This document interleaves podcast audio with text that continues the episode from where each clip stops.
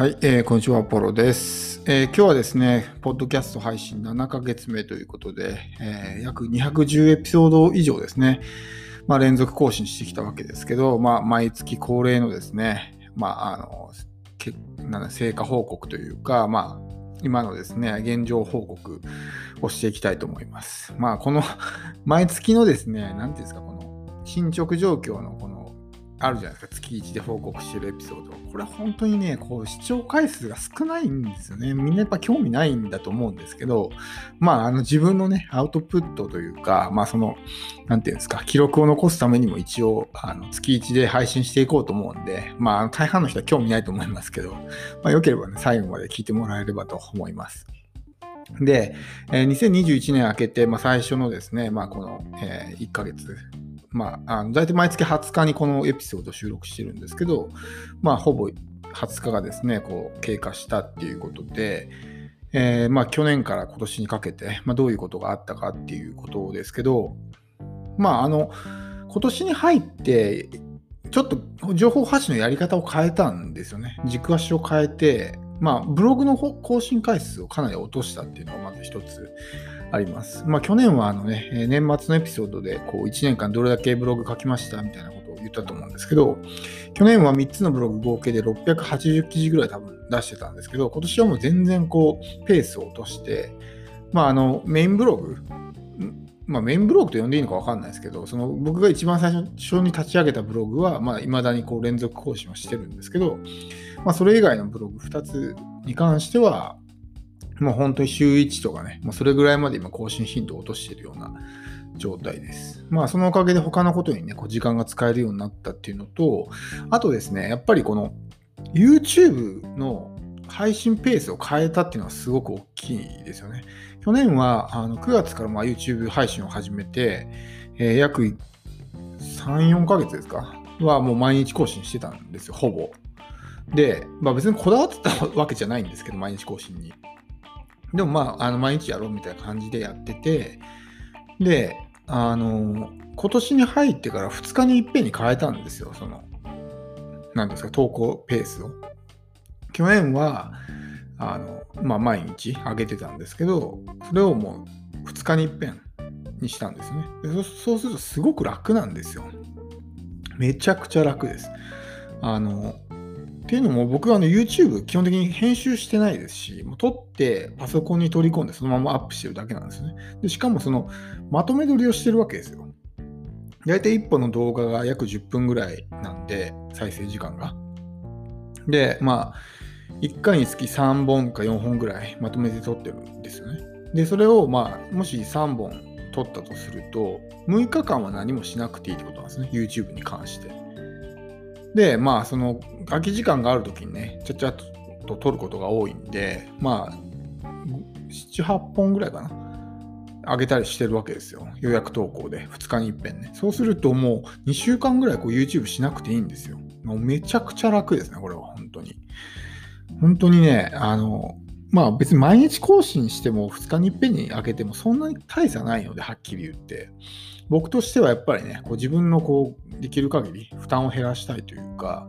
他のことに労力を使いたい。ただ、まあ、YouTube でも情報発信はしていきたいので、あまりこう更新頻度が落ちたりとか、その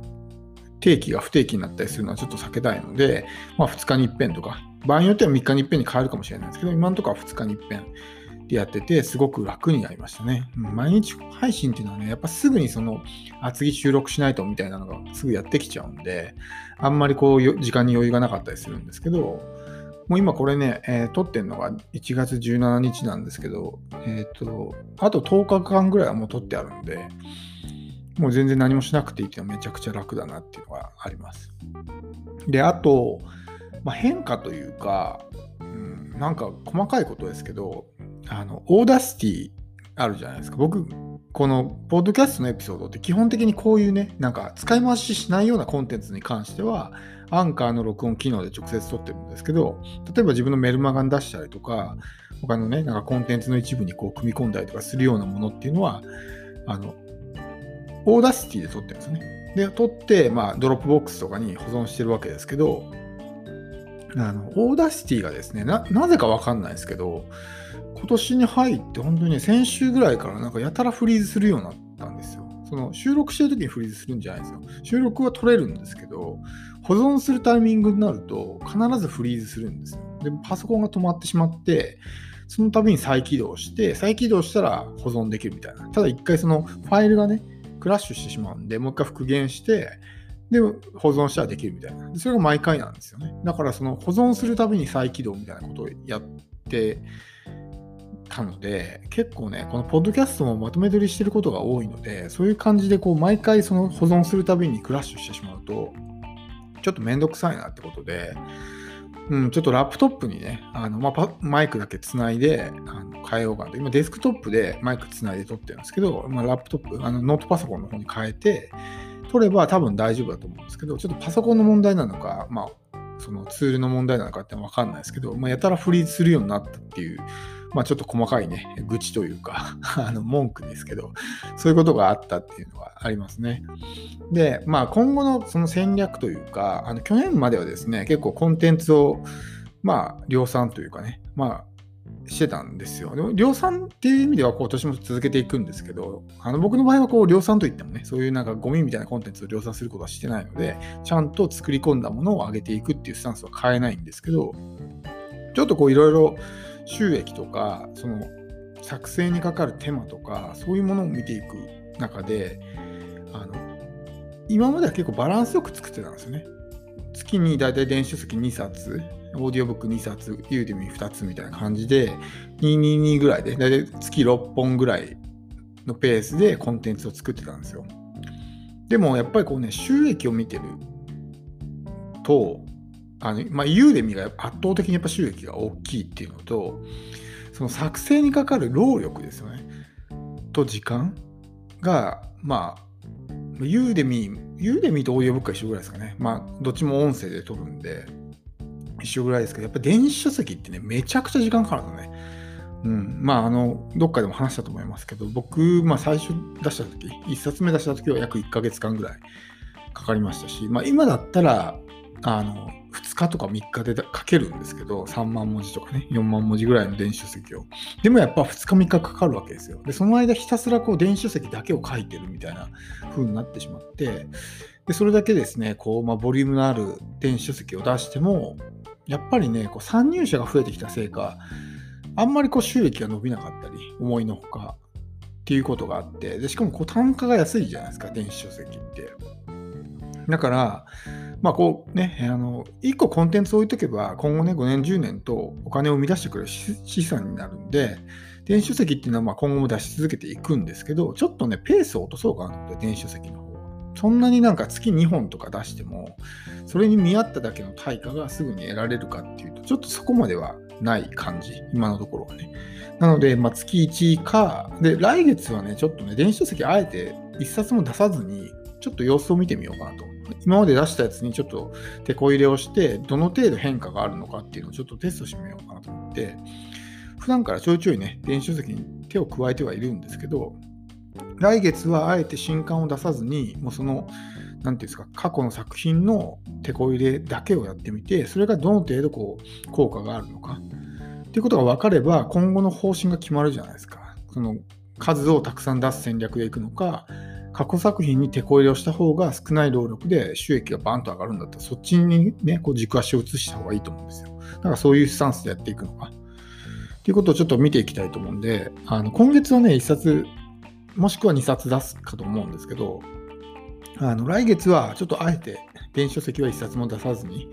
オーディオブックと Udemyを中心にやっていこうかなと思います。特に Udemyを力入れて、コンテンツ増やしたり強化したりね、していこうかなというふうに思ってます。で、あと、ぼちぼちね、やっぱり大型講座も作っていかないといけない。あの今までこう、どっちかというと低単価というか、プラットフォーム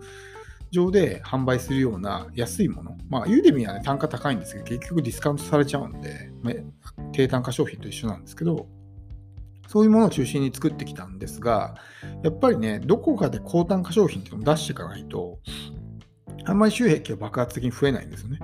だから、ちょっと、あの、2ヶ月に1本ぐらいのペースで、ちょっと大型講座をね、出していこうかな。数万円ぐらいするやつ出していこうかなって今ちょっとそれのプランが何本かあってそれを今作り込んでるとこなんですけどまあそんな感じでちょっとあのコンテンツ作成のその軸足を、まあ、そういう低単価プラットフォームからね高単価商品にまあインフォトップとかには出すと思うんですけどプラスまあ自分のお客さんメルマガ読者さんとかねそういう人たちに売っていくような商品をまあ、時間をかけて作っていこうかなと。あと、セールスレターですね。まあ、本当に書くのが、えー、しんどいですけど、そういうものを書いていったりとか、やって、ちょっと、あの、まあ、去年とは違うね、えー、やり方でやっていこうかなっていうのをちょっと考えてるので、あのちょっとこの1月でいろいろ考えてみてね、え、去年やってきたことがどの程度成果が出てるのかとかを考えた上で、ちょっとね、あの、去年とは違うスタンスでやっていこうかなっていうふうに今考えてます。まあこんな感じですかね。えー、この最後まで聞いてる人が果たして何人かわかんないですけど、まあ、よければですね、今後の動きもぜひあの楽しみにしていただければと思います。では、え今日は以上です。